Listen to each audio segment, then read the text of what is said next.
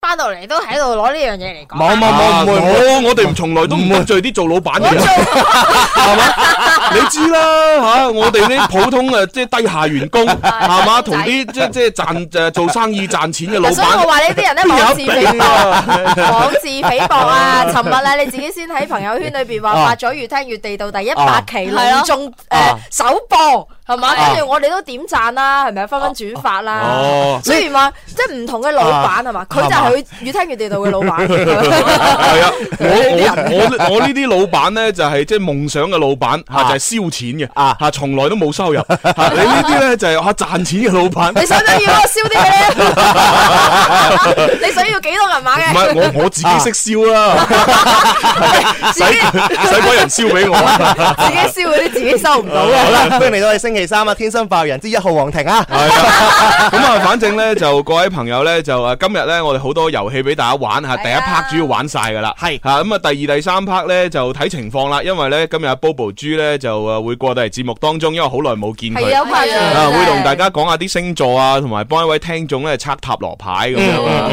係我我見好多朋友咧，微博、微信上面留言話我想測塔羅牌咁嗯樣啊，有報名係啊，，咁你報名咧係冇用嘅吓，因為咧一定要俾我哋抽正先可以。冇錯啊咁啊，當然嚇就你等啦，因為報咗名之後，我哋全部會將所有資料集錄噶嘛，啊集錄晒之後咧就排期，冇 錯 OK OK，係跟因住為可能。期嗯。跟住可能阿 Bobo 豬會睇一睇邊一個嘅誒八字，可唔可以講八字嘅咧星座？唔講白字即係嘅，邊個嘅出生日期係比較騎呢啲嘅，係嘛可能佢嘅人咧，成個人嘅方向咧，未來嘅發展咧係啊誒好經典嘅，好嗯怪異，好怪異嘅， 思思呢個建議幾好，不過通咁常就都攞出嚟講。通常呢都唔係 Bobo 豬睇我哋睇嘅， 係啊係啊係啊係啊，即係如果講生日奇怪都冇冇冇乜人怪得過你啦。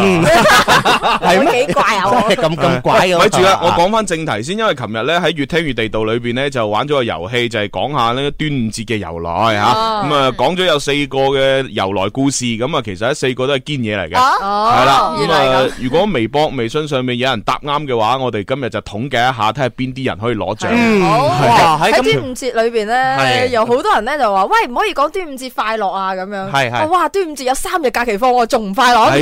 呢係呢呢個講過好多次，係啦，思思你又冇翻嚟啊？我哋又講過好多次，講過好多我次哋，十年之前已經提過啦係。啦，所以今日就唔講端午節，今日講翻呢就係正日嘅節日，就係世界無煙日。 哦，即係啦係唔食煙。誒、啊世界無煙日咧，就即係規勸大家咧食少啲嚇、嗯如果原本唔食，好似我咁咧，就唔好食啦嚇，呢、嗯一世都唔好食啦係嚇、啊嗯但係如果你一誒一啊細細個就食開啦，咁啊、你都可以 可以繼續食 嘅，只要你唔好影響到其他人。嗯冇錯啊食嘅時候咧自己病埋嚇，即係例如入去廁所啊啊，啊或者係去一啲即係冇乜人嘅地方自己食嚇，咁啊然之後咧就從每日食兩包啊變成每日食一包。嗯我咁誇張，咪一人每食兩包。好好好有人係咁啊，嗯啊咁啊，如果要每日一人食呃诶一日食一包嘅，就一日食半包，哦啊一日食兩支嘅減到一日食一支，係冇啊錯，循序漸進。因為好多朋友嘅話咧，真係啊，食煙嗰個咧反而冇咁大件事，吸二手煙嗰個嘅 話，危害性咧輕輕會更加高喂，嘅。啊你知唔知咧？隨住科技嘅發達 啦，依家最近咧就研究出一種新嘅食煙嘅方法。嗯哼嗯哼佢咧就係用真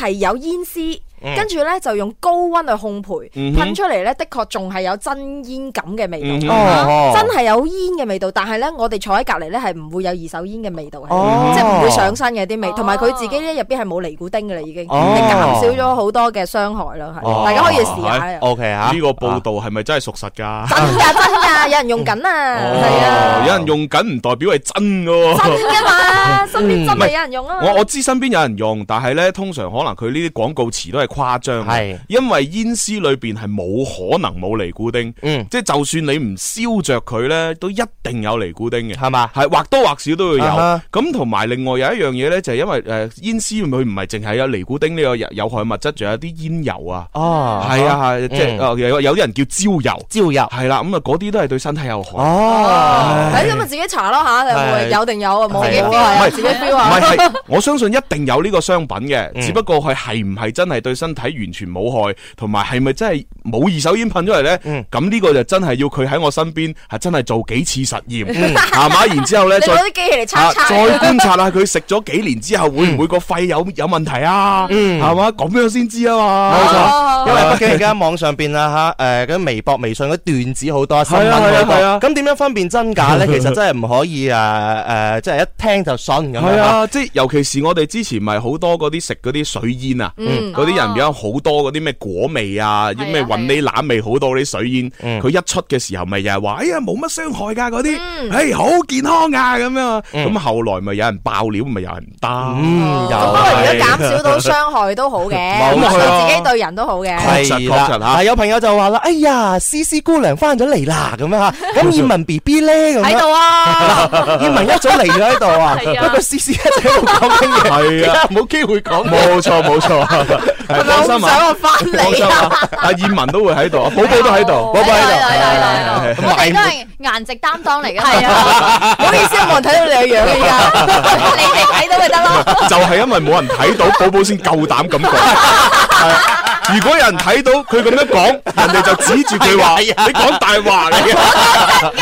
唔知醜啊。係啊，咁都叫顏值擔當。係係。而家係啊，所以大家咧有時主持人講嘅嘢咧，都係唔好信啊，係啊自己眼見為實啊！話冇錯冇錯有冇分錯。辨咁啊，係 咪啊？好啦，咁啊，講咗咁耐呢個世界無煙日啦，都係想話俾大家聽咧，每個人有選擇自己生活嘅權利，係啦。咁啊，雖然食煙嘅人好乞人憎，啊，尤其是佢喺你面前前食啊，係真係好乞人憎。嗯 冇錯哎係啊，你真係好想鬧 佢。係啊，但係佢有佢自己選擇食煙嘅權利嘛。哦呵，咁樣嘅，有又好似好有道理喎。尤其是當佢係你領導嘅時 候， 你更加要忍。啊，何止啊領導食嗰啲煙品出嚟都係香㗎，係 啊，佢嘅肺係佢嘅肺，你嘅肺係你嘅肺，你唔可以管佢嘅肺噶嘛，係咪 先？忍啦，啊大家忍下 啦。係，所以就送呢首歌俾大家聽，歌名叫做《煙霧瀰漫》啊。哦呵，演唱方面係我唔知佢有冇食煙啊。啊，Eric Kwok 過嚟，郭偉亮。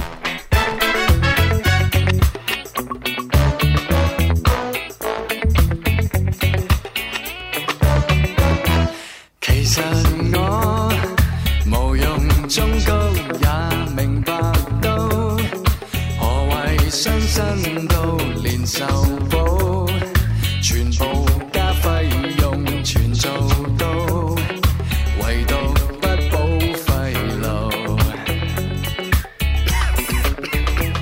曾說過我明，曾說過會停，還講得非常肯定。情侶最贊成，朋友也證明，曾有過這場革命。為何越大賽越覺煙霧瀰漫？而我堅持到失眠就更煙霧瀰漫。而我心煩我多疑，在我剛食完飯，才更加才更加想嘆。來半支，來半支好嗎？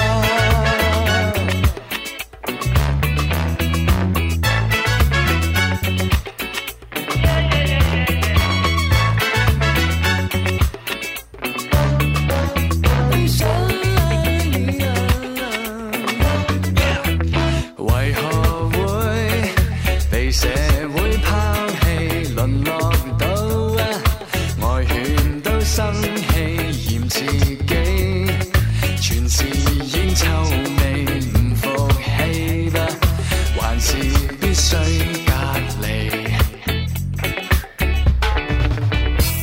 曾說過我明。曾說過會停，還講得非常肯定。情侶最贊成，朋友也證明，曾有過這場革命。為何越界賽越當煙霧瀰漫？而我堅持到失眠就更煙霧瀰漫。而我心煩我多疑，在我剛食完飯，才更加才更加想嘆。來半支，來五支，然後再一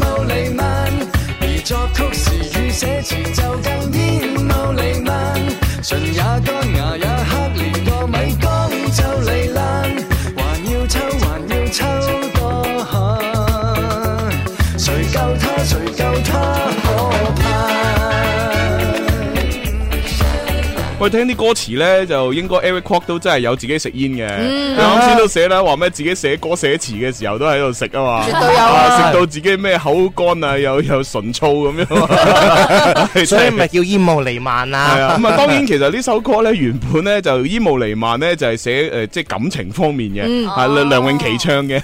咁後來咧 Eric Kwok 咧就搞咗個呢個食煙嘅版本，冇錯 係啦，自己唱咁因。為第一次啊我聽到《煙霧瀰漫》呢首歌，我第一個諗到就係誒梁詠琪，哦原來 Eric Kwok 都有唱過。係㗎啊完全唔同嘅內容啊嘛。啊！我發現發覺咧，誒 Eric Kwok 又好啊，啊嗯嗯陳奕迅啊，陳奕迅啦，係咪先啦？再加埋咧，啊啊之前我成日聽嗰個邊個啊咩啊 m i s t Mr. Mr 咧，都好似陳奕迅嘅 唱腔。係啊，包括呢個 Eric Kwok 佢個唱真係好陳奕迅啊！ 誒，所以捉到個規律咧，有咩凡係嗰啲規律啊歌手咧唱歌咧個聲音比較似陳奕迅咧，喺我哋機會播出率會高啊高啲。啲啊係嘛？會高啲冇辦法，我哋嘅主咁樣播啊最中意陳奕迅。冇錯，就係我係啊啦。 我中意陳奕迅。 哦如果成日播陳奕迅會俾人話噶嘛，啊嗰啲好似陳奕迅咁嘅聲就冇問題啦，係咪？唔同嘅歌手哦咁樣樣係啊。唔怪之我哋節目有一個環節就係俾主持人唱歌 噶啦。係啊係啊係啊！唉，我一唱出嚟成日都我唱，啊原來就係因為陳奕迅嘅關係。係啊好奇怪，好奇怪一樣嘢就係打 破唔到啊！唉 咁啊，大家忍下咯，係啊，即係等於食煙啫嘛，係忍啊忍啊忍忍忍啊忍下一世噶啦嘛，係啊係啊，黃子華話齋啊係嘛，嗰啲結咗婚嘅人啊，不生活幾充實啊，係嘛，你哋嗰啲即係未結婚嗰啲咧，就一落班嘅時候去唱 K 啊、嚇食飯啊、睇戲啊係啊，幾無聊係係嘛，結咗婚嗰啲一落班啊就開始忍另一半，冇錯，係啦，幾充實啊，去到節假日嘅時候忍埋佢全家，啊 冇錯，睇嚟我哋呢度除咗一個人之外咧，冇嗰種經驗啊。哦係啊，就係係啊得你 有啫嘛，係係啊。邊個我就唔講啦嚇。系啊，又話又咩要準備要咩小咩小朋友啊，又又話咩要準備袋乜嘢啊咁啊，跟住又話 又話調理身 體啊，病咪調理身體咯嗰日影嗰張合照裏边啲聽眾又留言話：，诶，你係咪有咗，係咪有啊係咗？咪 係咪有啲暗瘡 啊？啊係喎，講咧思思啊，最近啲微信啊、朋友圈啊都發咗好多，好似話啊我我做媽媽啦咁樣，係咯，類似係咁樣樣啦。雖然我知道開玩笑啊嘅，嗱，我話俾你聽年。齡到就開呢啲玩笑 主啫。持人咧講嘢唔可信咧，我我都知㗎啦。哦但好似你咁不可信咧，我第一次見我話俾你聽，薛敬仁我其實唔係嘅，係 嘛？你喺邊度見到我朋友圈發呢啲咁嘅嘢？唔係真係你話啊，我今日做咗人媽媽咁 樣話，呢呢個定還是呢個係我嘅小朋友咁樣啦，係嘛？你使唔使我炒翻出嚟？ 有啲咁嘅事，我係同一個小朋友影咗張相，跟住我着住個婚紗，我話我今日已經嫁咗哦，啦。冇錯冇錯冇錯我。幾時有話我做阿媽啊？系啦，呢叫乜嘢？呢叫成個婚紗樣出晒嚟，知唔知啊？ 係啊係啊係唉啊，真係係啊成個沙樣出晒 嚟，真係慘我啊！而家係生蝦樣 啊，生蝦咁唔跳。係，我係好佩服黎思敏，你知唔知道啊？好難得有個主持人可以咁堅挺嘅，係 啊！俾我哋咁多拳擊 嘅話，依然屹立不倒，你知唔唔知？係因因為佢分娩 有呢個堅強嘅後 盾。 嗱，我話俾你聽啊，燕文 B B 同埋寶寶 B B 一味得個笑，都唔幫下口嘅，離晒譜 人哋年齡未到，啊唔知唔知點幫，我未感受 到你呢種恨嫁嘅呢種心酸，唔知點樣人哋都未知生仔為何物，我你知咩？知啊， 我幫好多好多女人生過，你幫人唉得咁大把嘢玩㗎啊我接。生咋，我冇播種啊，唔好唔好誤會唔啊，係啊，我我係誤會咗另外一樣嘢，你話幫好多女人生過，我以為你代孕添。 咁樣樣咯喎，係嘛？好啦好啦，嗱咁啊嗱，今日咧就係第一 part，我哋有林怡姐嘅《飯之歲月如歌》啊，咁啊亦都可以開通熱線電話噶啦，而家吓就係零二零嘅三六二三七九零零，咁啊各位朋友打入嚟咧就係聽一首歌嘅啫，咁啊你聽完之後咧就係估咧呢首歌嚟自邊一套電影或者邊套劇集咁樣噶啦。冇錯，千祈就唔好講歌名啊，吓。你講咗都得嘅，不過就攞唔到獎品。係啊。就唔簡單啦。 好啦，馬上開始。嗱，呢餐我請，啱啱出糧啊！好唔好？等我嚟，等我嚟，我要碌卡積分啊！嗱，你而家係咪同我爭先？唔使爭啦，A A 制咪得咯。唔得，唔好意思啊，各位，我已經埋咗單啦。林兒請食飯，使乜同佢客氣啊？快啲打通食飯熱先啦！啊 Hãy subscribe cho kênh Ghiền Mì Gõ Để không bỏ lỡ 系啦，就係呢個零二零嘅三六二三七九零零啦。不過咧，微博、微信都可以玩啊，點玩呢？系啦，如果你係微博嘅朋友嘅話咧，又想參與，可以搜索「天生快活人」啦，將你嘅答案留言落嚟。喺微信嘅朋友都好方便，就係搜索快活頻道之後就揾到我哋可以留言噶啦。哦，好勁啊，係 Dạ. 啊， 好犀利啊！好厲害系啊，啊！快活頻道咧就各位朋友去用手機微信嚟關注，關注咗之後咧，其實除咗喺我哋節目可以互動玩遊戲之外咧，咁啊每日都會收到好多咧就係得意嘅推文嘅，冇錯，係系啊，咁啊，包括啊有啊呢個生活上边嘅、娛樂上面嘅、诶教育方面啊，係反方正方面面啦，係啊總之。乜都有包圍住你。冇錯，來到外太空，來到市義宮，乜都有。系啊，包你開心，包剪揼，咁都諗得到， 問你死 未？好耐冇玩過呢個遊戲。好啦，咁啊呢個時候聽第一首歌啊，大家估下嚟自邊套啊劇集？是非的演變過程，故事發掘下去，可有一個理由作罪？是放下，是躊躇，有沒有真理絕對？可能一世奮力去追，無休止爭鬥旅程，往事逐漸逝去，可會感到流年似水？一雙眼遠離焦距，一個鏡頭在這背後總會帶疑慮，而真相要吻碎。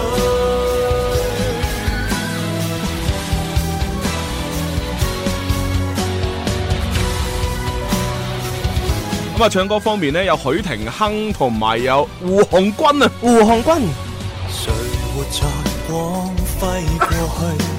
谁留下一些证据？谁在历史中的记录里，将所有黑白而肆意摘取？是非的演变过程，故事发掘下去，可有一个理由作罪？是放下是躊躇，有沒有真理絕對？可能一世奮力去追，無休止爭鬥旅程，往事逐漸逝去，可會感到流年似水？一雙眼遠離焦距，一個鏡頭在這背後總會帶疑慮。求知的結果判斷每樣事情，信念若被踏碎，怎去指控某人有罪？是放下是躊躇，有沒有真理萬歲，方可能真正自由無顧慮。無休止天天高唱我城，拼命地活下去，但這都市可會亂成廢墟？一雙眼遠離焦距，只要用心感覺，沒有真相不帶有疑慮。無天眼該看誰？哇，好犀利喎！見到微博、微信已經好多人答啱好咯。厲害啊！啊好多答案咧，比較多嘅答案係答啱咗。係啊，咁啊啱先我聽歌詞裏边榴莲似水真係搞笑。 係，系榴莲要似水，啊 如果榴莲似水就唔好食 啦，真係啊！即係證明佢變咗質唔啦。係一般我哋講係叫似水榴蓮 嘅。 因為歌啊嘛，係我啊好記得咧，以前咧阿嗯媽話呃誒呢只歌叫《似水流年》啊，我啊哈話點解啊哈榴蓮點解似水要好似榴蓮咁 嘅？以榴前蓮汁好啊以前好細個，唔知咩叫榴蓮，係啊，咁啊天荒地老都榴莲摩天輪啦。榴蓮係同摩天哦輪，摩天輪就食榴蓮啊啦。好多朋友留言唔同嘅答案，有人話中間人咁啊，中間人係有人話潛伏喎，有有 人話呢個啊，呢個我中意呢個答案，要話《神雕英雄傳》即係佢將《神雕俠侶》同埋《射雕英雄傳》一齊。好犀利喎，哇，犀利！估你唔到。 我中意呢個答案，係啊， 咁再長少少，《神雕英雄八部》 三本小説連埋一齊咁啊，係《咪神雕英雄八部屠龍傳》啊。四部小説。真係犀利啊！好啦，咁啊，實際上咧就都開估啦吓吓，咁啊呢首歌咧其實就叫真相，咁啊嗰出電視劇咧就叫天眼，哦，我記得啦，係講嗰啲誒城市裏邊裝咗好多 camera，跟嗯住裝誒用嗰啲 camera 嚟捉賊嘅， 哦，係嘛？我輕輕冇乜點啊睇我。係啦，幾好睇啊，我幾都好冇睇睇過啊！哦，誒呢出戲有冇胡定欣噶？呢出如果冇我就冇睇過嗱，啦。我鄭嘉 穎、陳展 鵬、楊怡、洪永盛、誒林夏薇、高海誒寧。Ờ, 有高海寧啊！啊，開拎啊！哎呀，冇睇到添。高海寧好好靚咩？你覺得？哦，靚高海寧其實個樣一般啦，即係但係佢身材好。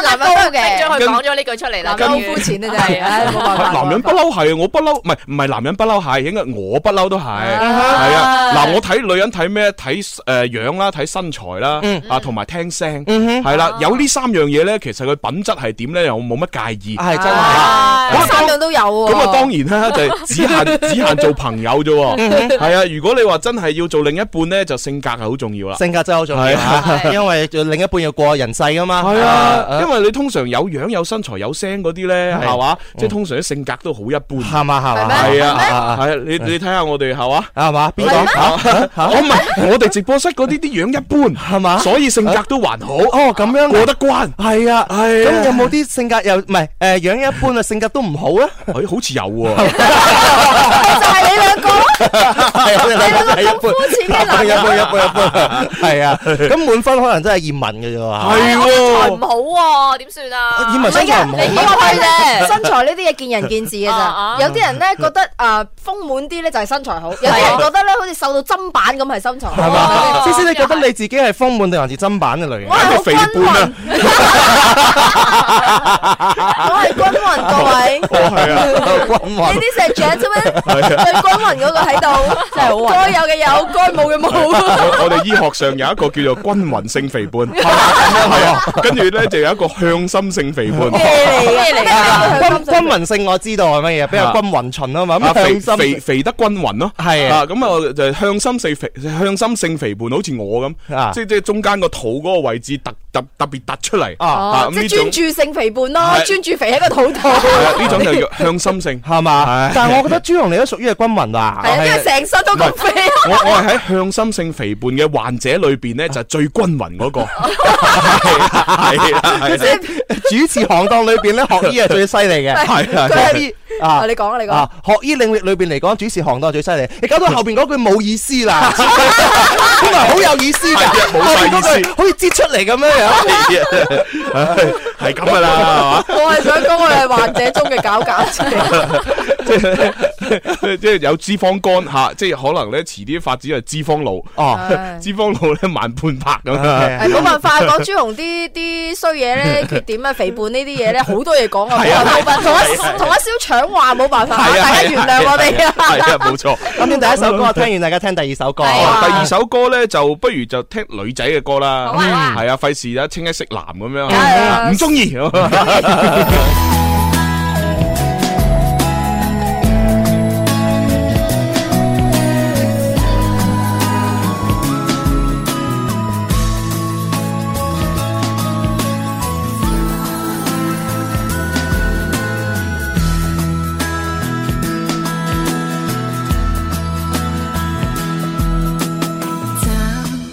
站在世間那位觸碰心願，若碰到會否恩愛不斷，讓兩心承諾不變，縱使兜多幾個圈，願這生也可因愛生存，願這生愛可保證不斷，讓愛戀程度不變，每天要活在熱戀。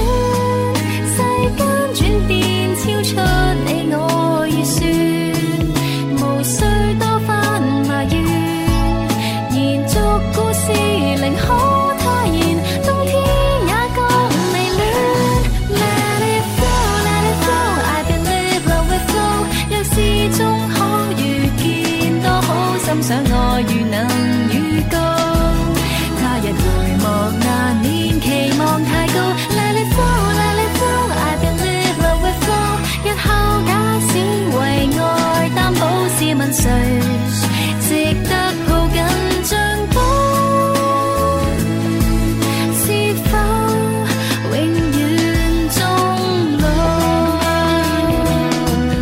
好啊，咁啊呢把聲咧就係 Stephy 鄧麗欣啦。好好聽，好好聽，我女神啊啦，都係我女神哇喎咁嘅事啊我已經見到佢兩個咧，係啊一路聽一路跳晒舞咁樣，上晒身咁咁啊，樣。鄧麗欣確實係嘅，即係想當年啊，方力申啊上節目嘅時候都講過佢啲嘢啦。係啊，乜嘢唔記得咗？啊佢咩嘛？三個字形容佢啊嘛，啊平靚正，係系啊，即系即系嗰阵时咩啊嗰阵时佢哋未分手嘅，未分手啊未公開分手嘅，係係哦係佢哋實際上已經分咗手啦，實際上分哦咗，未公開分手，因為宣傳啊嘛，因為嗰時咧就佢誒誒上到嚟咧，就因為其實誒方力申咧就單獨上嚟節目就已經兩三次啦。嗯咁啊，鄧麗欣單獨上節目好似都一兩次。嗯咁啊，好難得咧就係方力申同鄧麗欣咧就啊哇有兩個一齊上。係咁啊，當時咧就係做嗰套電影叫咩名話？诶紀几念年日哦，紀兩個唔係紀念日只係佢其中一個名啫，仲有係另外一個名啊嘛。分手説愛你，咁但係當時咧，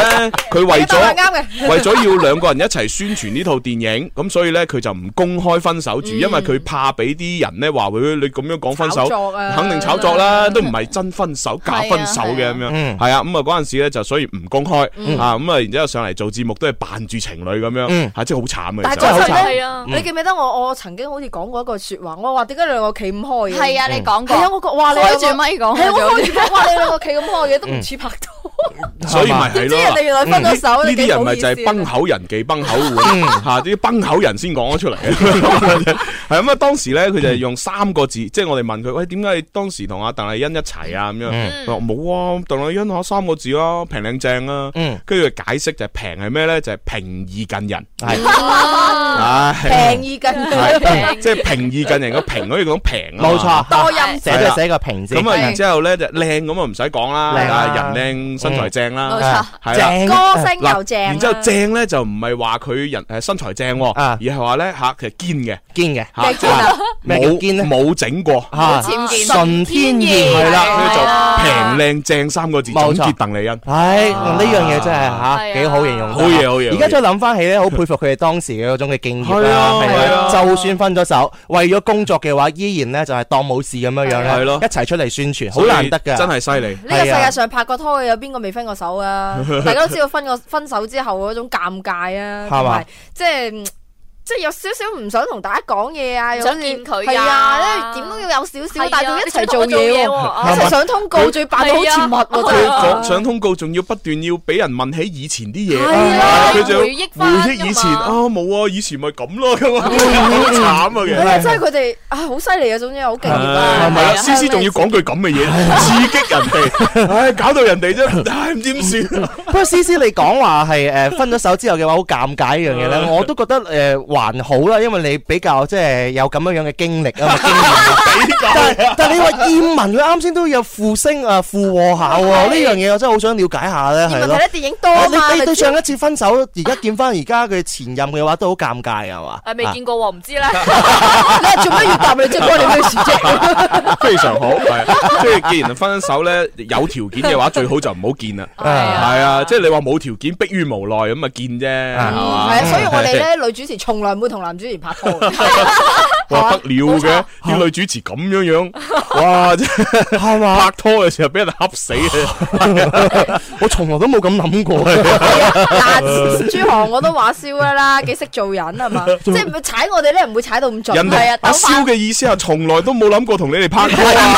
係咯係咯，點解咁都可以？係啊拉拉到去真係識做人啊你你唔係話從來都冇咁諗過我哋唔好咩？唔 係啊，從來冇諗過同你哋啊，所所以咪就係咯，咩人就聽乜嘢嘢。 係真係呢樣嘢係真係嘅。係啊我做咗咁大咁大個仔真係嘅，你同一句説話講出嚟嘅話咧，一啲心胸狹窄嘅人嘅話咧，佢肯定會聽聽埋一邊嘅，你知頭唔知先啊？我咁樣諗係非常樂觀嘅諗法嚟㗎唔係喎。唔係話你心胸狹窄，係即係有啲人咁樣樣啦，係啊，一啲樂觀嘅人就會聽到樂觀嘅嘢。係啊，即係嗱，啊嗯就好似早前咧有一個即係誒新聞誒新聞報導，哦咩啊咁咧就話咧即係 咩啊？笑咗笑做咩講咩事啊？嗱，佢就係講一句説話啫，哦啊就係話呃誒做乜嘢啊？慢慢嚟講唔講得啊？講唔出嚟唔係啦，大家以佢之後為朱紅笑係朱紅想 cut 嘅啫。嗱我 嗱我講出嚟咧，唔同嘅人就聽到唔同嘅意思。哦我啲正派嘅人咧就聽到正面嘅意思，啊咁啊你啲你哋聽你到唔我好有唔知啊，潛意識先啦，你啊講出嚟先啦。就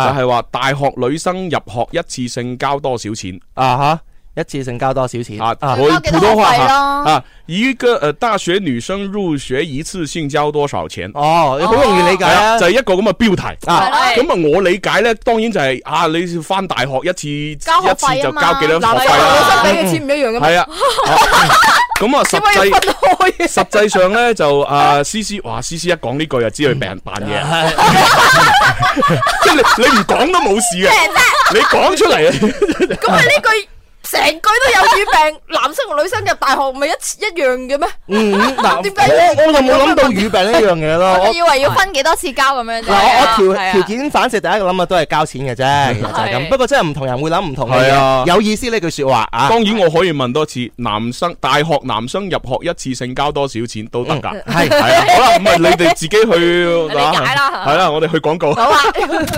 Music FM 廣東廣播電視台，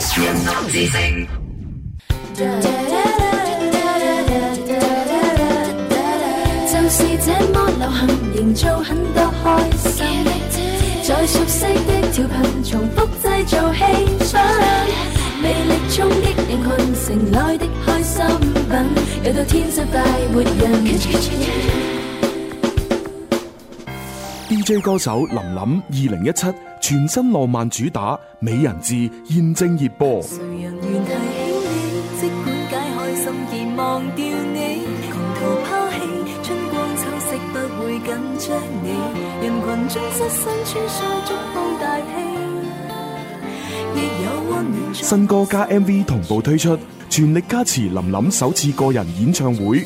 六月二十五號，廣州中央車站全城見證。相抵擋風雨一刻你，從頭將天空海闊都寫成筆記，聚散合離，遺忘於故地，不必愛怨明理。冇錯啦，六月二十五號吓晚上喺呢個中央車站嘅展演中心，咁啊會有咧二零一七林林 V I P 派對演唱會嘅上演噶，係係啦冇錯咁啊各位朋友如果要諮詢嘅話咧，記住我哋嘅诶热線喎。零二零二六一八七六三零，記嚇住啦。咁啊，當然係你要喺工作時間之內打啦，係嘛？咁啊，打咗之後，如果你唔知揾邊個，咁咪揾傻娟你啦。冇錯啦， 係咁去到啊，差唔多到六月份啦吓，咁啊，林林最近呢，就上節目嘅時間就會少咗啦，係因啊為呢要積極去排練啦、彩排啦、咁樣練歌啦、排舞啦。話時話啦，喂，我同你係呢個呢個演唱會裏邊咧最嘉賓啦最犀利嘅嘉賓嚟，最重要嘅嘉賓閃亮嘅嘉賓，最犀利係啊。嗯咁我哋都未開始準備咁，係啊， 我都有少少擔憂。你哋咁犀利，你哋犀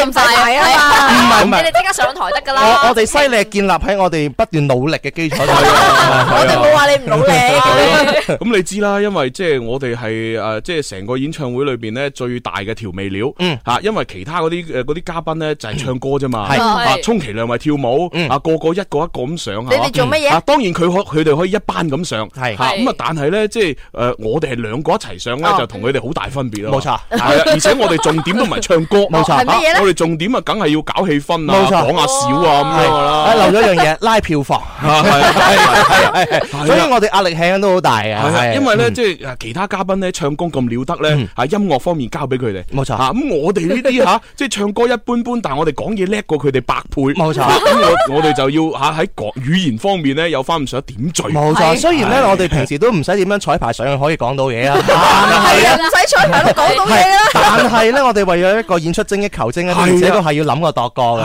咁你啊，加油啦，加油加油！啊！我哋到時講誒《龍珠二世》好 啊，定係我哋 reset 啊講定係講《聖鬥士星矢嗯使唔》使唱埋主題曲 啊？應該哆啦 A 夢會受 歡迎。 Hello Kitty 可能仲好啊，林林中咁意要啊。講埋《鋼之煉金術師》啊可以話俾家超講嘢 Ờ. 啦。 都幾 幾多題材啊！係嚇好多題材啊！好，大家誒即係盡情期待。系啊，好嗯咁啊！見到咧呢位微博嘅朋友咧，就係佢咧就話：哎呀，朱紅你好污啊！咁樣喎啊哈啊！我同你講，啱先我我嗰個咧唔係我講出嚟，唔係我諗出嚟嘅，嗯吓係個新聞報導真係咁樣寫標題，冇錯啊啊咁你都冇辦法， 唉係嘛？咁你自己諗污咗唔關我事啊！唉係啊，你話寫嗰個 即係寫完自己唔覺嘅咩？嗯唔係，我覺得佢係無心之失，係係啦，啊，跟因住出為咗就特嚟，登嘅。出咗嚟嘅話，哦，原來啊有咁嘅效果定係可啊！能想嗰份報紙啊，或者咩暢銷啲暢銷啲啊？ 嗱，跟住呢位微信朋友就話：死咯！雖然我係過來人，但係我所理解嘅意思咧係好純潔嘅。係啊，我你最係多。過來人， 我最多就認為咧，女生係需要咧購置誒比較多嘅生活用品，花費會多啲啫。係啊啊我哋咪就係咁嘅意思咯。如果係另一種理解嘅話咧，我只能講千而太污啦咁 樣。即係你都諗到啦，係啦唔係，我想講咧，呢啲朋友覺得話污啊，跟住 仲要寫評論落嚟嘅話咧，我就覺得誒，嗯你你哋同呢個時代咧，輕輕有少少脱節，因為講 真哦講真，我主持而家天生發人嘅功力咧喺呢方面咧，我用咗半成嘅 啫，係真真係嘅啊唔係你嚇。想表達咩 唔好明？嘅功力啊成功嘅功即係力。我哋平時根本就冇開車，知唔知道係啊係啊從來都冇我我哋真正開車嘅話係好犀利嘅，梗係啦好犀利。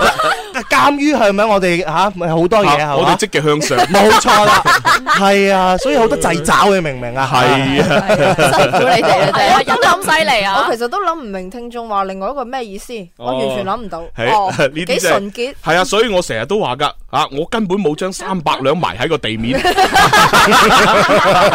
絕對冇收埋啊嘅，係咯。絕呢度絕對冇三百兩喺 度。最多我有同大家分晒嘅啫。啊，係喎，喂，講起三百兩呢樣嘢，我突然間諗起一個一一一件事情，咩嘢啊？因為咧嗱，聽日就係兒童節啊嘛。係啊，咁啊，兒童節嘅話呢，其實講真嚇，本來呢就係啲爹哋媽咪要做嘢嘅，啊就係話買禮物俾啲小朋友，啊或者氹下佢哋開心，又或者啊帶佢哋玩咁諸如此類啦。咁啊，但實際上呢，講真嚇，今時今日啊，兒童節呢其實大部分唔係兒童過嘅，大人哥嘅係係咪？係俾啲呢，即係嗰啲嗰啲所拍緊拖嘅嗰啲情侶過嘅。哦，有道理嗰啊！啲女仔肯定會詐嬌啊嘛！啊，兒童節我聽日過啫，啊我唔理，我要哦嘢，我要我要禮物咁係啊！啊，其實唔係兒童節啦，咩節我哋女仔都要咁過啊係㗎係啦，只啦。要今日過節就揾。所以係我我就突然間諗起件往事，係啊，即係話說咧，我我當年就有拖拍嘅時候，有湯啦， 係啊，咁啊，然20年前啊然之後我都我都做過一件幾我我自己認為幾幾滿意嘅事。幾半夜時咩事咧？係就係啊嗰時咧，我記得咧就即係去開誒 M 記咁樣啊啊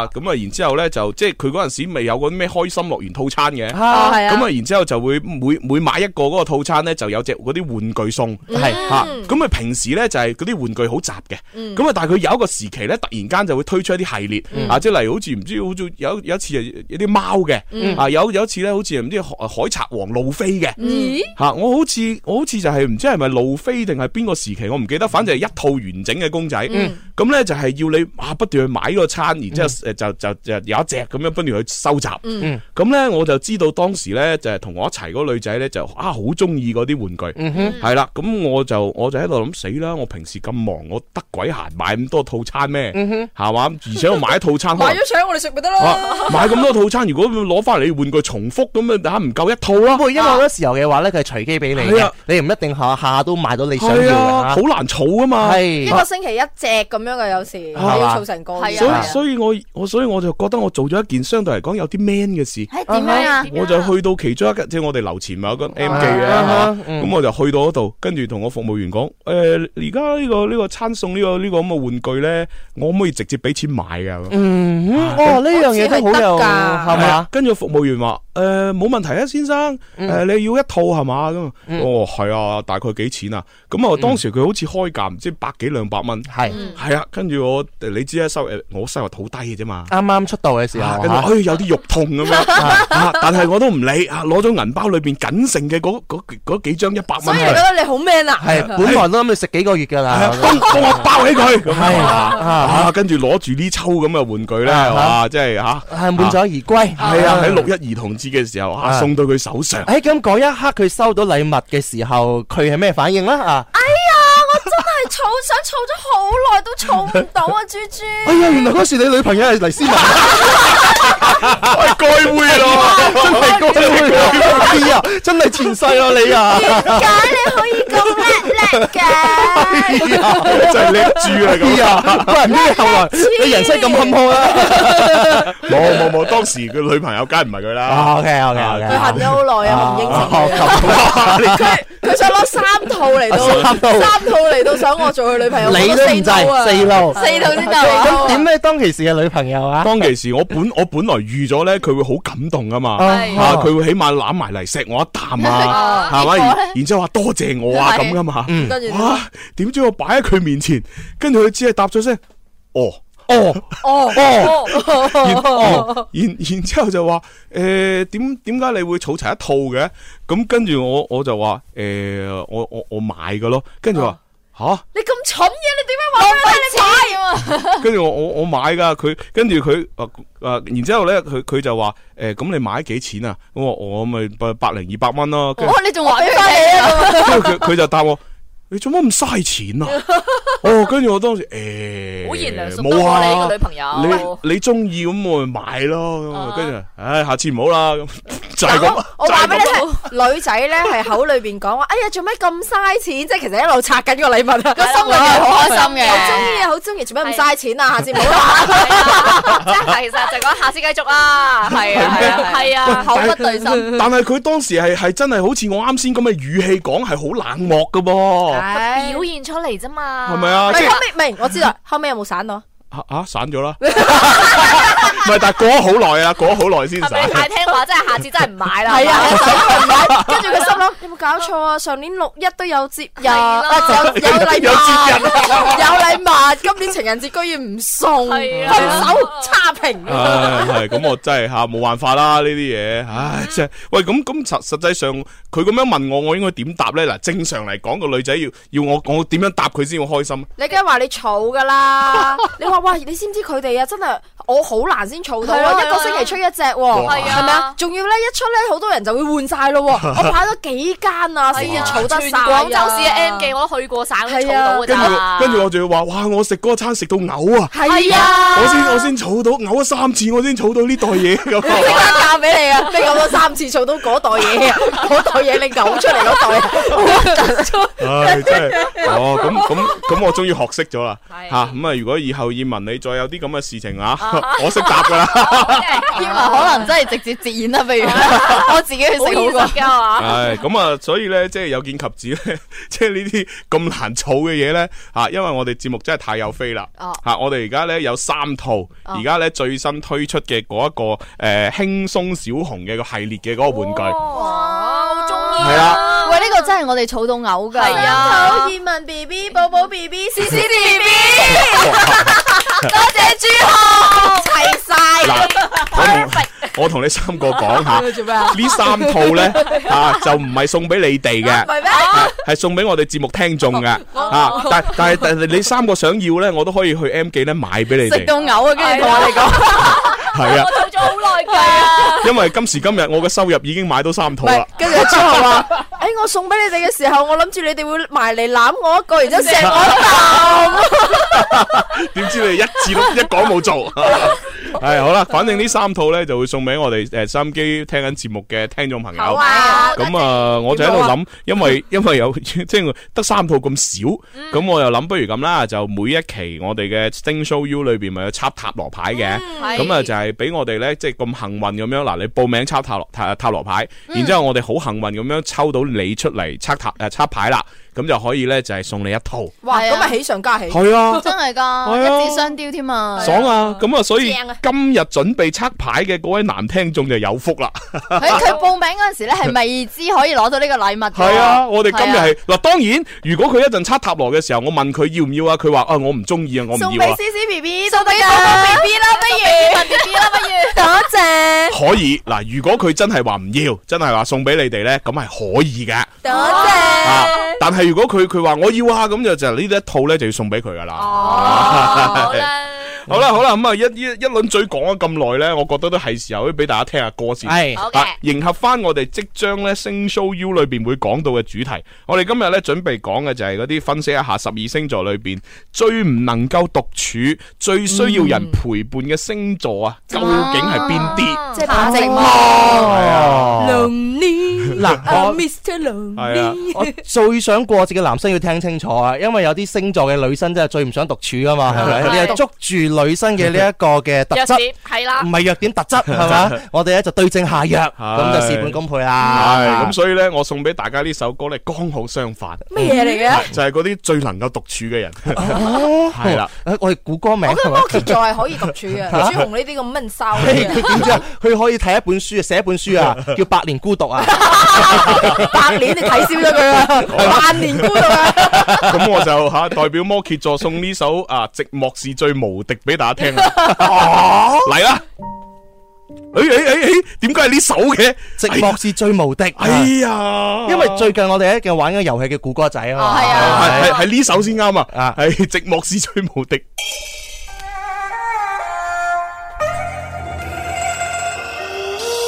有人话无敌是最寂寞，咁试问寂寞又係咪最無敵嘅呢？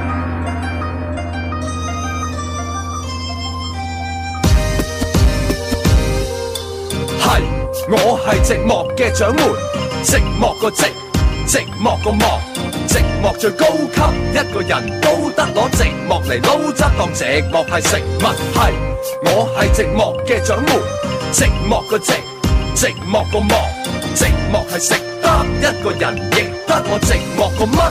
我寂寞個寂寞，呵，有冇諗過寂寞係冇相反詞？你去揾下字典之後話我知。定係還是酷黑？根本冇呢件事，所以根本就冇呢個字。寂寞嘅秋天，我寂寞咁抽煙，問寂寞嘅周邊邊個唔寂寞先？寂寞嘅微博要人關注，喺寂寞嘅面書偷人番薯。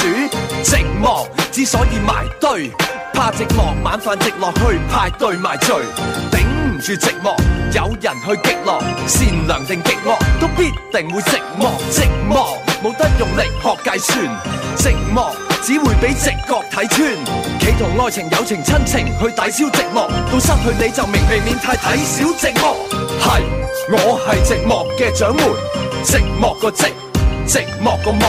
寂寞最高級，一個人都得攞寂寞嚟撈汁當寂寞係食物。係，我係寂寞嘅掌門，寂寞個寂，寂寞個寞，寂寞係食得一個人，亦得我寂寞個乜？我寂寞個寂寞，呵。再講多次，寂寞係冇相反詞，幸福、快樂、熱鬧、滿足呢啲字，唔好意思，酷黑。從來冇嗰種感覺，所以從來冇嗰個字。攞住寂寞嘅 remote，揀寂寞嘅頻道，寂寞嘅問號，問寂寞係咪神造？慳翻啖氣，咪同寂寞鬥氣。啱啱出世起，有寂寞就有你。佢有最多黃金，睇住日落黃昏，依然感到寂寞。唔通佢前世係唐僧？佢有最多伴侶，每個月換換佢，依然感到寂寞。唔通人哋同樣當佢玩具？寂寞係得翻自己嘅星球，寂寞係就算有幾多成就，幾多朋友都只能夠獨自承受。以前缺什么，还是感到寂寞，就像唱 K 佢冇字幕。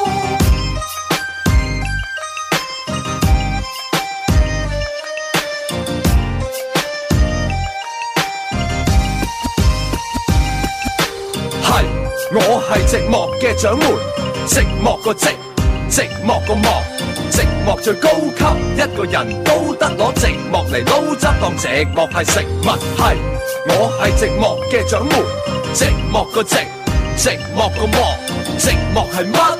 寂寞好似我唱到三分三十一秒都冇人明我噏乜。寂寞是最無敵啊！送俾大家。 啊！呢首歌有意思吓，哎我係寂寞嘅 掌門。哦 Superhero。唉，真係慘啊！真係好勁啊好啦，咁啊，終於咧，阿 Bobo 豬咧就出現喺我哋直播室，同大家打聲招呼先啦。 Hello，大家好，我係 Bobo。Ờ, 唉，哇終於出現啦喂，Bobo 咧，你就上幾個星期又又忙啦，係嘛？係又啊要又要教班，又要成咁樣吓，係啊即係啲學生而家近期點啊？學業成績點啊？誒，今期呢班好多靚女啊，係嘛啊係啊咁你唔請我過去做呢個顧問啊？嗰啲咁樣， 你你可以做咩顧問啊？我就顧問就係幫佢哋點餐吓，即係佢哋上課都要食飯係你咪？係嗰啲明知故問啊！哎呀，講咗我 get 位先，啊係係想當年我入行早過你啊，蕭敬元。哦喂，阿 Bobo 豬，你幾時又上？你即係開開開課，即係教教手徒吓，你即係叫埋我過去嘛？好好好七月份係啊，係嘛喂？你你嗰啲學員大概係咩年齡段啊？有分別嘅咩？有噶有，梗係有咯，好大分別添。啊你 Ờ, 嘅分別同佢講嘅分別係唔一樣㗎。Ờ, 啱啱啱係啱。係咩 咩咩年齡段啊？誒二十五歲到三十歲之間，哇誒啊都都輕輕地就都都得嘅最散發女人味嘅時候啦。 OK 啦，但係我希望有啲係再後生。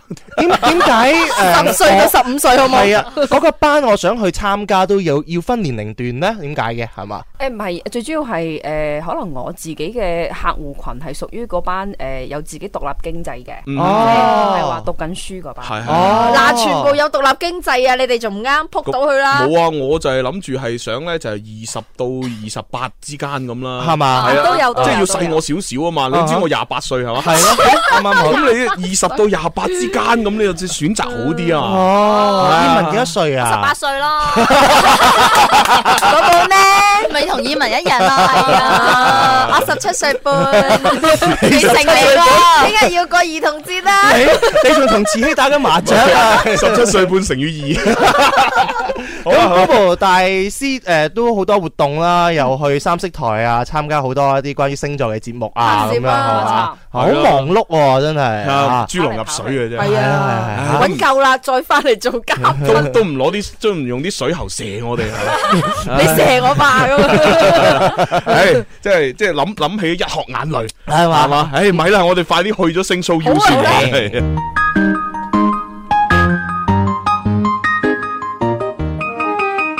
每晚看他夜觀天路，感知天空秘密滿布。你我身體裏藏暗號，拆解星座完整無數。Where can we touch the stars? There is a translation. 好啦，嗱，最要人哋陪嘅，最怕寂寞嘅星座嗯吓，Bobo 豬啊，你要同我哋分析下啦。嗯，我哋今次係分唔分男女星座㗎，係咪一樣嘅統一？係啊係啊哦，好咁啊，第三位會係咩星座咧？怕寂寞啊吓。係啦，咁我哋先講第三位嘅呢個星座嗯先。嗯啊，咁第三位嘅呢個星座咧，係因為佢哋會覺得城市嘅壓力會好大，哦工作嘅壓力好大，被壓力所以佢覺得如果有機會獨處嘅話咧，咁都可以獨處嘅。嗯誒特別咧呢個星座咧，其實佢哋嘅事業心好重㗎，嗯咁所以咧佢覺得咧人際交往呢樣嘢已經係哇成日要諗點樣講，好煩啊好攰係啦啊。咁所以如果有機會獨處，基本上都盡量獨處嘅，哦好窄噶咯喎，其實即係誒唔會唔會，又唔係，因為自己同自己玩咗出去係啦。嗯咁呢個星座咧，同埋咧成日會覺得咧身邊啲人唔中意佢嘅，因為佢哋要求好高。哦咁啊同埋佢比較注意人哋嘅睇法，冇錯。哦，要求高，注意睇法咁樣，會唔會係處女座啊？哦唔咁叻叻豬嘅，真係啊！咁咪即係 Bobo 豬你？哦誒會有㗎啊會有㗎。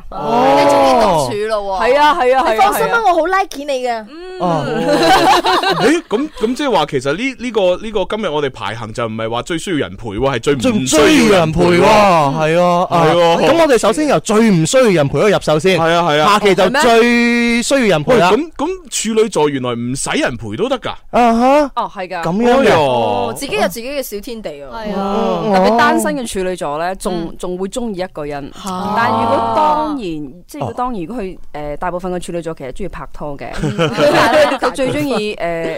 做嘢之後個壓力好大嘅時候咧，佢一定需要獨嗯處。哦咁呢個係有前提條件唔嘅。怪之啊，梁子玲佢成日都唔唔拍拖啦。梁子 玲哦話你知佢處女座嘅，佢處女座啊嘛哦。你曾幾何時見佢帶個女仔翻嚟啊？冇啊，從來都冇咯。係啊，係係偶然間聊下女女同事，哎係 偶然咩？啊，佢從來從來都冇話俾我哋聽有拍我拖。見佢成日同葉文傾偈嘅，係咪 啊？文但係佢佢咪撩朱紅啫嘛？你要我咩？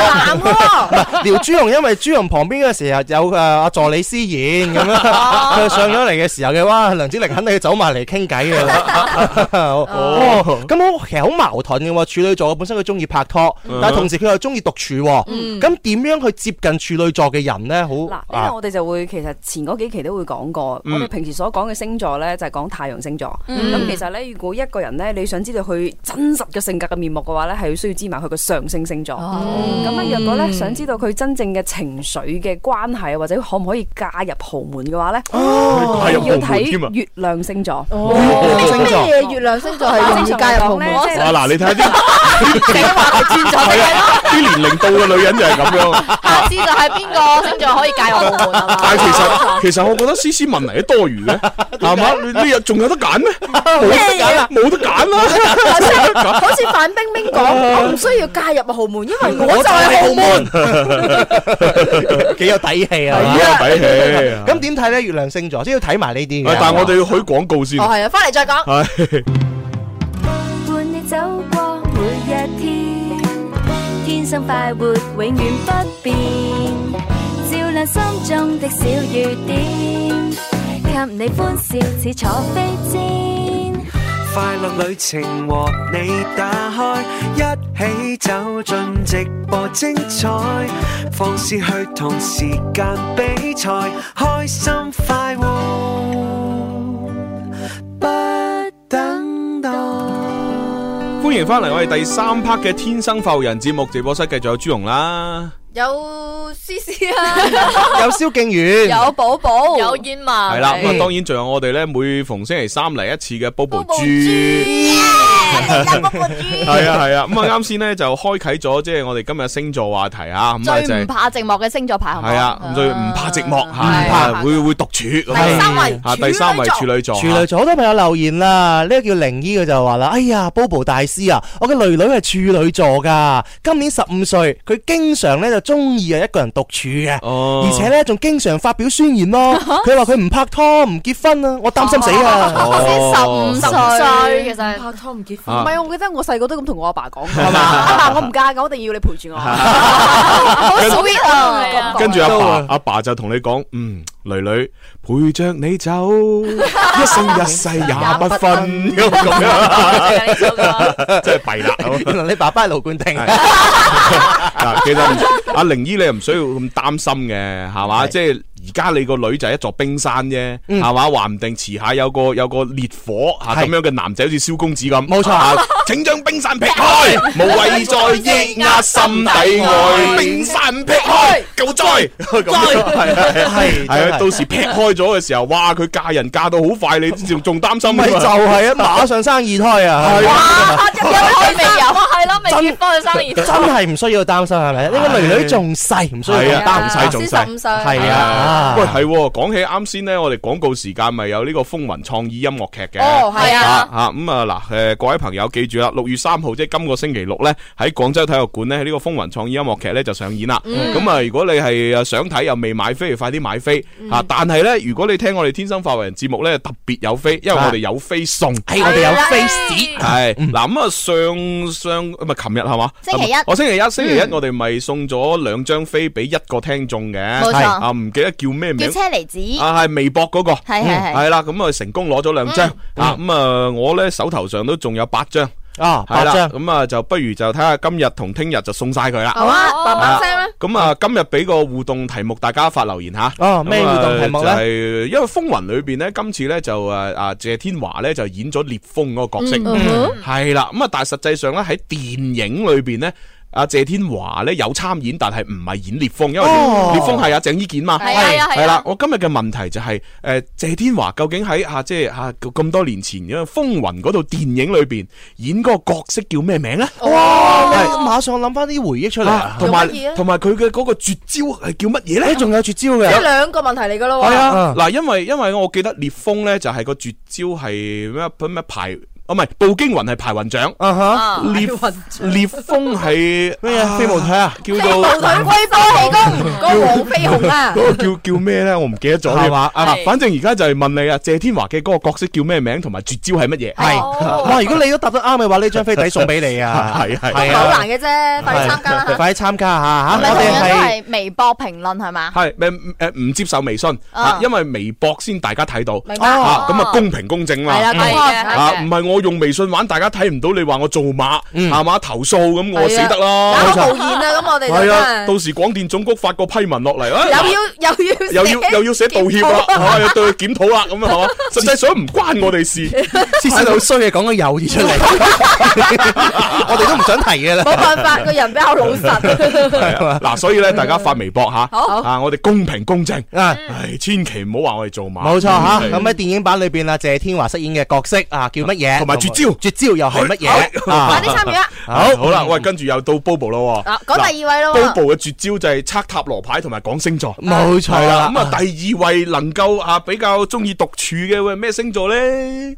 嗯哼，啊係咩星座咧？望住我咧，都係我嘅星座。咁我哋講呢個星座咧，好中意精神溝通哦嘅，精神哦精溝神通精神老電哦，即係簡稱神 交。同埋咧，呢個星座咧，點解話佢哋中意獨處咧？因為佢哋臨瞓覺之前咧，佢哋個精神思維好放胸啊，嗯哦放空一個人會發吽豆嘅。哦臨瞓覺之前仲要發吽豆，即係其實即係等於咩咩狀即係態？咩都唔諗咯，係啱啊，好羨慕呢啲星座啊！可能咁嘅星座咁嘅狀態唔容易失眠吧？係啊係啊 從來唔失眠咯我哋一瞓覺嘅時候，我就我哋個腦就發發聲啦。座會好多嘢諗㗎，係咪啊真係㗎雙魚座係冇可能獨處一個 星座，哦 你小心你思維混亂得雙魚滯座啊！好中意俾人欣賞，啊真係好中意俾人見到，真係可以適合埋做埋直播廿四小時嘅，搞得廿四我真係唔可以獨處啊！我我床邊特登放塊鏡喺度。 自己陪自己又 係啊跟住又唱歌。嗱，大家我瞓覺啦。嗱，如果鼻鼾聲夠大啊，點讚 咁。阿思你小心遲啲咁樣會精神分裂 啊！我真係雙魚座嚟㗎嘛，係咪？分裂咗係而家 一出世就分裂咗。你唔知分裂嘅人好分裂嘅咩？ 咁啊，但係而家阿阿 Bobo 豬講緊嘅就唔係雙魚座，唔係雙魚座，唔係雙魚座，啊係講緊好注重精神層面，好需要安靜嘅，嗯好中意學習嗯嘅，好中意有追求嘅水瓶座。哦 Ladies and gentlemen，哦咁多優點 嘅，係啊即係 C C 嘅星座 I'm so grand， 水瓶 no？座，啊其實你本身係咪一個好中意獨處嘅人咧？其實好似又唔係嘅唔喎。係，其實係 㗎，哈其實 Uh-huh 係嘅，即係有時表面咧同埋誒 自己一個人咧係唔一樣嘅。咁樣嘅係啦，我我好需要，有時咧我係好多好朋友啦，雖然啦啊，但係都唔中意約出去嘅。唔翻係咗屋企我就唔想出你街。確定佢哋當你都係好 朋友？唔係啊！我講真㗎，我我同阿 C C 私底下約咗好多次咧，都冇次成嘅，係啊，係約唔到佢啊！我所以所以所以呢啲咪就係喺屋企爆彈啊！主要主要班次喺微信留 言，喂，下星期約出嗯嚟，好啊好啊哦好啊，好啊 字層層咁講咗三四次都冇一次約得成，啊邊有咁誇張啊？爆彈富雞仔， 即係私底下你都係中意獨啊處。啊唔係中意，係中意真係。係中意喺屋企睇下書啊咁樣啊嘅，中意喺屋企誒好專注咁樣去做自己想做嘅嘢。哦跟住瞓覺之前咧，盡量我就乜都唔做噶啦，會睇電視。一哦睇電視我就會瞓着覺。睇電視都乜都 唔做，好 À, 好真心就就差差第第一一樣嘅樣嘅，好隻眼好似睇緊電視，但係其實喺度發緊吽豆。咁啊，即係等於我啊嘛！我食飯嘅時候咩都唔做，食嘢 啫，啊我咩都唔做，食嘢係啊！所以咧，其實咧，即係好多啲啲人咧，即係無論領導又好啦，係嘛，同事又好啦，朋友又好啦，成成日話打我電話打唔通嗯嚇，其實好正常啊啊！我食嘢嘅時候，我做乜要接你電話？係咪先？有天大嘅事，我要食完先，係係嘛？ 呢啲好正常係啊，朱啊！ 紅成日唔 聽電話嘅啫，啊佢唔想聽你電話啊可能。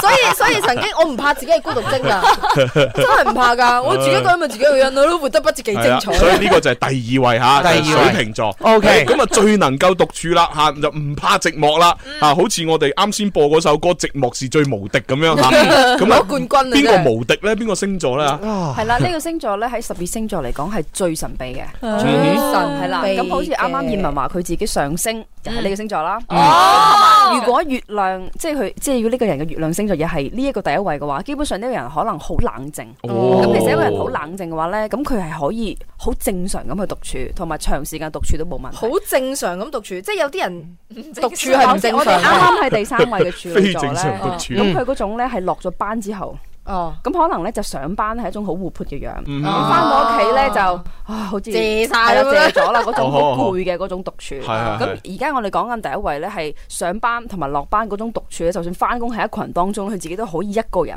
好優秀咁去處理好多事情嘅。哇咁啊真係真係無敵嘅孤獨哇，咁症。咪真係好好似嗰個不懂撒嬌的女人個魔姐咁啊！嗯哦係啊好似啊係好似啊魔姐啊，嗯 即係好似就算一堆人喺一個人人群當中咧，佢都會佢好似一個人咁喺度自己諗緊自己嘅嘢，屏蔽晒隔離啲信息可以呢種獨處佢仲要係好享受自在嘅，嗯完全冇問題。所以咧呢個星座咧特別多老闆，特別多老闆特別多老闆特別多老闆係啦，好適合做管理嘅。但到時天蠍冇啦，就係我哋嘅第一位嘅天蠍座。哇咁天蠍點解座咁犀解利咧？同埋喺十二星座嘅神話故事嚟講咧嗯，成個十十二星座最神秘。最多誒嗰啲古惑嘢啊、陰濕嘢啊，都係天蠍座。哦葉文，你你話你咩座啊？哦我金牛係金牛座，但係誒啊上升星座係天蠍座，啊哦，即係葉文咧要喺卅歲之後咧就開始慢慢蠱惑啦，開始慢慢陰濕啊，以文好在我哋識於微時咋，啊依家都算即係我而家仲係好嘅，啊係正常嘅係啊嘛。哇！咁趁佢仲係好就拍下 拖先啊，等佢一到三十歲即飛咁 哇！ 樣。你啲人咁衰嘅，諗冇諗過咁，係嘛？唉真係一到卅歲咧，就整個小朋友改變佢性格。啊係咪真係生小朋友會唔會真係改變到誒夫妻雙方嘅性格嘅？會㗎會㗎，多責任感啊嘛。係嘛？咁同埋一個雙刃劍咧，亦都會破壞夫妻嘅關係嘅喎。會㗎會㗎會㗎，係嘛？呢個我答你會㗎，係 嘛？啊又啊因為你畢竟有咗小朋友，柴米油鹽醬醋茶都要管㗎係嘛啊，冇咁浪漫嘅。啊，所以思思唔好話生係生，即係 做咩即係又關我事唔係，即係有啲朋友諮詢你嘅時候，你咁樣答佢啊嘛。 你啊，你琴日先諮詢完我，我一直一直幫你守住呢個秘密唔講嘅，你啊成日爆我大鑊。我想問三個排行榜，一二三三星座啦，第三位就誒處女座啦，跟住水瓶座啦，然之後摩羯座啦，天三天蠍啊啊天蠍天蠍座，三個星座中意獨處嘅。如果要按誒拍拖想追求佢哋嚟講嘅話，係咪最難追就係天蠍座咧？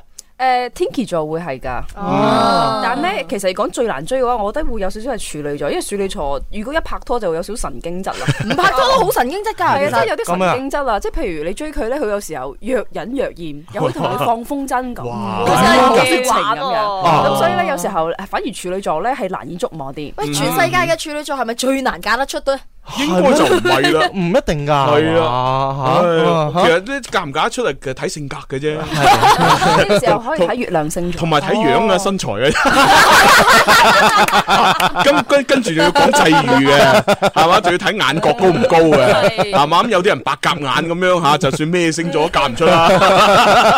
好彩唔係白鴿眼， 最起碼都真係真係青光眼。咁啊下期整一期嚟先問最中意嘅啦。二零一七年下半年最容易嫁得出嘅星座， 哦，唔係唔係，你應該係個個主題係話咧最容易生小朋友星座，係啊，呢個先適合啊， 唔係生仔最唔痛苦嘅星 座，有邊個最唔痛苦？男人咪最唔痛苦啦，就係唔 使你生。啲步驟係唔啱係嘛？都得係嘛？啊 嗯喂，咁啊嗱，今日咧就呢個就係誒我哋嘅星座話題俾大家參考嗯啊，咁啊睇下身邊嗰啲朋友啊、同事啊邊啲係啦。咁啊跟住落嚟，我哋準備咧就要同一個啊男聽眾咧阿 Matthew 咧就去誒測一個塔羅牌，嗯係啦，咁啊一首歌翻嚟咧就接通佢電話，同埋要問清楚佢要唔要嗰一套輕鬆小熊嘅嗰個公仔嚇。哦啊，如果佢唔要啊，咁我就啊多翻一套嚇就係得啦。送哎俾哋我送俾 C C B B，送俾葉問 B B，愛你喂，哦，咁我我我建議阿 Matthew 你自己要翻啊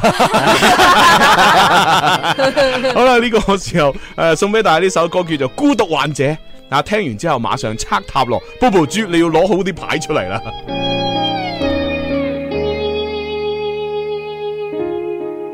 欢笑声、欢呼声，炒热气氛，心却很冷。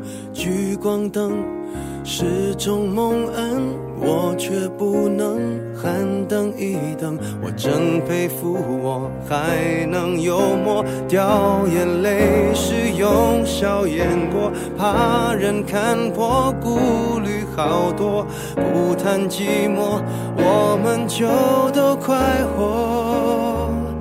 我不唱声嘶力竭的情歌，不表示没有心碎的时刻。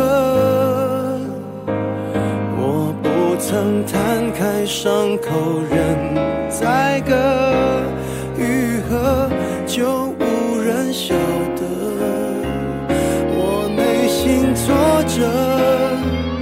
我像个孤独患者，自我拉扯。外向的孤独患者有何不可？孤獨患者啊，最適合嗰啲啊即係獨處嘅人唱啊。啊，幾好聽首係歌啦，啊咁！啊呢個時候咧就接通咗咧呢位啊男聽眾咧叫做 Matthew，佢嘅電話啊，咁啊佢咧就係天蝎座嘅，誒嗯係誒讀緊大四，咁啊專業咧就係咩自然地理啊，自然哦研究環境嘅咯，應該係啊，環境學呢個專業真係嚇冇未聽過添嚇，嗯係真係孤陋寡聞啊！我哋嗯係係係係係啊自然地理咁啊，佢咧就係想問下啲事業嘅，哦啊不如接佢入嚟先啦。好啊，喂，你好，喂，你好，係你好 Matthew，係你好啊，你好，啊喂，你而家畢咗業未㗎？即係即係仲讀緊啊？诶，即係準備畢業噶啦，啊，準備畢業。你係咪大四即是六月份畢業啦？係咪？係啊係啊，哦，恭喜你喎嗯喂，咁你自然地理咧有啲咩好特色嘅嘅嘢係學過，不可唔可以同我哋分享下？嗯，土壤學啊，土壤啊土壤學即係土壤嘅成分嗰啲啊，诶，掘下泥啊，咁樣掘下泥，唔係淨係掘泥咁簡單嘅，仲要做研究啊！即係呢個土啱唔下咁樣啱？啦，哦，哦即係嗰啲啲嗰啲地啱唔啱種嘢咁樣嘅。哦有啲地啱啱起樓啊，喂，咁但係呢都有個呢個同農業專業有咩唔同咩吓？咁咪讀農業嗰啲，唔係，佢成個佢自然地，仲有啲土地管理嗰啲嘢，真係佢仲有啲點講咧，都好複雜下。講你都唔明嘅你，嘥時間，Ờ. 我哋一齊幫你測頭。咁呢個專業嘅話，畢咗業出嚟嘅對口工作類似係啲乜嘢啊？係咯，可以。誒，國土資源局嗰啲啦。哇，哦即係好大上啊！即係都係啲咁樣規劃誒用地咁樣啦，嗯嚇嗯即係有啲地就適合起咩商務大廈，有啲地咧適合住宅，有啲地咧就啊即係用嚟做公園咁嗰啲啦。嗯 OK 喎類似啲咁嘅嘢。幾好幾不過好。可能阿 Matthew 都比較迷茫啊，對於事業，所以今次測塔羅，聽講話要問事業嘅 Ừ. 喎。係 à. 啊係啊係啊。哦，咁你而家係誒揾到實習單位未啊？哦，唔係喎，依個佢揾畢畢嘢業做㗎畢咯業就喎應該實習完喎。就業單位係啊，你揾到呢個就業單位未啊？誒，因為而家可能諗緊升學定係繼續揾嘢。哦，考唔考嗯研？係嗯啦，話我我就建議唔好考啦。 係嘛係嘛唔係係嘛唔。係，當當然唔係，即係唔同專業有唔同啦。嗯即係如果我即係我我以前讀醫嘅，咁嗯我啊梗係覺得唉費事考啦嗯，啊揾到間醫院再考啦咁嗯樣嚇。咁但係對於你嘅專業嚟講，未必係嘅，有係嘛啲？高科技咧，需要專注人才嗰啲，就梗係越高學 歷越好啦。啱啱晒啦嗱今次越老學越值錢嗰啲啊。今日可以測一測塔羅牌係係啊咪？俾一個嘅方向俾你嗱，大概啊。好，咁啊，Bobo 豬。而家係咪佢心裏邊要先諗住啊？我未來嘅事業係點呢？要諗住呢個問題啊？誒，呃佢而家問嘅問題係想話問繼續升學好定係做嘢好啊？哦，係咪係咪係咪啊？啊，係啊係啊。哦哦哦，咁即佢係佢要點做啊？咁就誒、呃第你如果譬如你係想問升學嘅，咁你就俾兩個數字我。嗯咁、然之後佢要問關於繼續誒、呃出去實習嘅，又俾兩個數字我。咁嗯哼就可以根據呢兩個數字，即係四張牌，咁、嗯去睇到究竟兩個方向邊一個方向好啲。哦，咁即係話首先佢就要諗啊，我未來呢準備繼續讀，咁然之後呢，就誒、呃你就開始洗牌啦。咁佢呢就要喺呢一個情形之下呢，就俾兩個數字你抽兩張牌，嗯然之後抽完之後呢，佢又要再諗啊，我未來呢準備呢就要出嚟做嘢啦。嗯咁啊又諗兩個數字，你又洗住牌咁樣係咪咁操作啊？嗯嗯，好。喂，今次同平時唔同唔同唔喎。同，新玩法係新玩法係新玩法點啊？啊， OK，OK 電話聽眾你明啦係嘛？明未？明啊明。好嗱，你而家先諗讀書定係先諗出嚟做嘢？誒，讀書。好讀書。好，你諗住啊，我準備要繼續讀，再繼續進修。嗯好，好啦，然之後誒，俾兩個數字，一到七十八之中喎。係一到七十啦，誒廿四啊，嗯廿四十四，跟住呢，第二個數字同埋十八啊，十八。嗯，哇，係喂，即係爭咁遠嘅，一個就廿四係一個易死嗯啊，一個實發咁 樣。 哎呀，真係。你諗太多啊！可能你我哋諗多咗，喺佢哋嗰啲園林規劃嘅概念，可能就唔係咁哎啩。咁我呢啲老一輩嘅人就係咁樣啊嘛，即係個諧音易死同埋實發咁樣就係咁諗㗎嘛。咪就係老一輩先會係啊係啊，有所 Dạ. 以所以 Matthew 唔係咁諗。應該唔係咁諗，唔係咁諗。 好啦睇，下抽到咩牌啦，好嘛？呢個時候咪仲要諗下一個系數啦，字。第二個嗱，問題你而家咧就要開始諗，嗯，我準備咧，我要係出嚟揾嘢做嘅，嗯，係又俾兩個數字，係誒五十五啊，五十五誒同埋出嚟做嘢，四四十八啦，四四十十八，八，哇，喺度中好好中意四喎，係啊，廿四四廿八，四係廿嘛八，一個就係好似十八五十五。哦，佢可能中意 G N C forty eight，點解啊？forty eight 啊嘛，再唔係咧就係 S H N forty eight，啊再唔係咧就係 A K B forty eight，好多 forty eight 哇，啊！呢個真係宅男嚟啦， 好啦，而家就四張牌都抽晒啦。啊好，睇哎下抽到咩牌先啊？唉，咁我開始分析噶啦喎，Bobo 豬， 哦唔係 Bobo 大師，係啦，測牌嘅時候，波波大 師係啊，叫豬咁樣就係太可平時就愛 Bobo 豬啦。係啊好，咁咧誒，一共咧將佢四張牌咧打開咗出嚟啦。嗯哼咁其實四張牌打開出嚟嘅話咧，第一個問題係關於繼續讀書嘅。係係咁其實繼續讀書嘅話咧，誒佢兩張牌，第一張係星幣五。星幣嗯五係啦，第二張牌咧係權杖二，咁、嗯其實顯示咧，佢如果佢繼續讀書嘅話咧，首先佢家庭嘅經濟咧，首先一定要支持到佢先。哦咁呢度顯示咧，你一定要諗清楚關於喺錢學費啊，或者佢自己讀書嘅自己額外開銷呢度，可唔可以嗯支持到佢繼續讀書先？哦因為呢個係反而係好明顯嘅一張財務牌，財務財政財係啦，政牌財政嘅牌，哦同埋關於錢嘅牌。咁可嗯能喺呢樣嘢上面咧，對於呢個男仔嚟講係一種壓力嚟嘅。嗯咁究竟佢誒屋企人支唔支持咧？嗯同埋究竟佢自己會唔會有一份兼職或者自己可以揾錢，然之後令到佢供到佢自己可以讀書哦咧？嗯咁呢個係佢讀書上邊唯一最大嘅問題，就可能係財務上邊嗯嘅。哦屋企使唔使等住你養咧？咁樣咁又係喎。咁呢個係佢第一個最需要面對嘅。嗯咁呢，而第二個問題呢，佢關於話，誒，我要去，不如去實習單位或者去揾工做嘅話呢。嗯咁呢度顯示佢呢，其實佢自己都唔知可以做啲 乜嘢。好難講係好明顯嘅係係咩牌啊係抽到咩牌啊寶劍二就係一個蒙蔽住雙眼嘅女人，哇揸住兩把寶劍。佢係寶劍二蒙蔽住雙眼，即是佢迷惘係嘛？啊蒙着眼睛，眼裏那天不再聽到在呼號的嗯人。好難聽啊！唔好再唱啊！唔係啊，你覺得難聽，我覺得好聽 咪得咯。 啊咁仲有第二張牌啊，係咪？係啦，咁第二張牌咧係一張誒讀書好好嘅一張牌嚟嘅，嗯哦同埋咧，但係咧佢放咗喺佢揾嘢做嘅呢一個即係揾工嘅嗯呢個牌上面抽到呢個數哦咁又字變成咩意咁思啊即咧？係可能咧誒暗示咧，其實眼前嚟講誒揾嘢做嘅呢條路咧，可能短期之內咧未揾到一個適合嘅工作，嗯哦咁啊發誒可能去到年底或者明年嘅時候會遇到一份佢適合嘅工作，嗯係啦，會佢適合嘅工作嘅。咁同埋呢份顯示，就算佢而家可能先唔讀書住，以後佢亦都會有機會讀書，哦因為呢個男仔本身可能喺資質、資歷或者喺讀書呢方面咧係有天賦嘅，適合讀係啦書，哦成世就適合讀書，唔適合做嘢。係啊，每個人都需要不斷咁樣讀書去進步啊嘛。講下笑咁啫，如果冇認係真。如果係咁，就首先真係要問咗阿 Matthew 你而家家家庭嘅財務係問咯，題可唔可以解決到，或係者咯屋企人支唔支撐到你？冇乜問題嘅呢個嗯人。哦咁樣講冇乜問題啊，只係得得地咯。嗯係啊，好有機會，好成傻啊！喂，咁如果係咁，應該就比比較考慮就係繼續升繼續學讀啦，研啦因為而家誒顯示就係話工作方面都未未有一啲適合嘅出現啊嘛。係啊，嗯眼前嚟講係未有適合嘅。哦，嗯哼喂，咁即係話如果佢嚟屋企，佢都話冇問題啦，咁即係其實相對嚟講係繼續讀會好啲嘅。嗯。哦，哦，嗱，你點諗啊？係係啊，聽咯完之後，嗱呢個即係參考阿 Matthew 嗯係啦，你要自己即係我本來個人嚟講就都會偏向少少，可能係讀書先再做嘢咁樣。嗯嗯，哇！咁而家即係有一個 fans 支持咗你嘅係啊諗法，有個 fans 你嘅籌碼加多一你注啊個啦。 fans 仲係一個大師添。係啊，冇錯。 我哋今日一二三四五五個主持，再加一位大師嚇，嗯都即係做咗你 fans 就係支持你繼續讀書喎。係係，啊因為咧，我覺得 Matthew 讀嗰個科學比較冷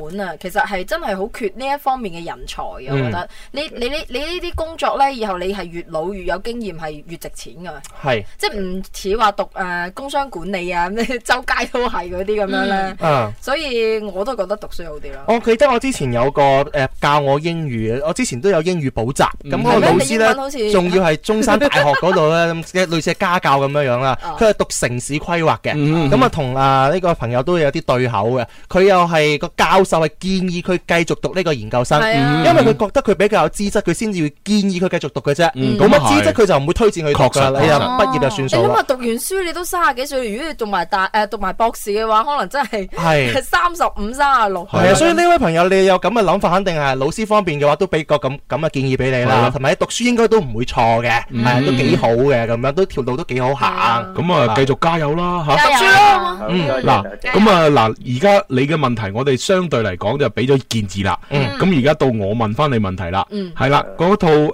輕鬆小紅嗰套 M 記嘅公嘅開心樂園餐嘅公仔有一套，嗯你係想自己要啊，定係話係算啦，唔要啦咁我啊睇？住我啲主持人啦。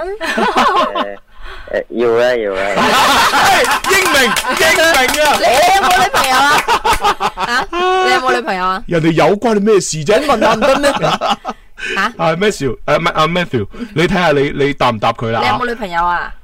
誒有啊， 有女朋友要諗咁耐，佢可能本身冇啊，但係你咁樣問佢驚就話 有先。嗱咁咧，你你啊睇下幾時得閒就過嚟咧，就诶我哋電台呢度揾阿傻娟領獎啦吓。嗯恭喜晒你吓嗯咁啊係咁咯噃。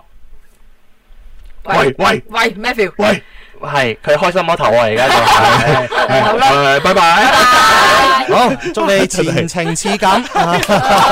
其實好難，你話要對方唔要嘅喎，一個咁有吸引力嘅獎品係咪先？你你要定還是唔要啊？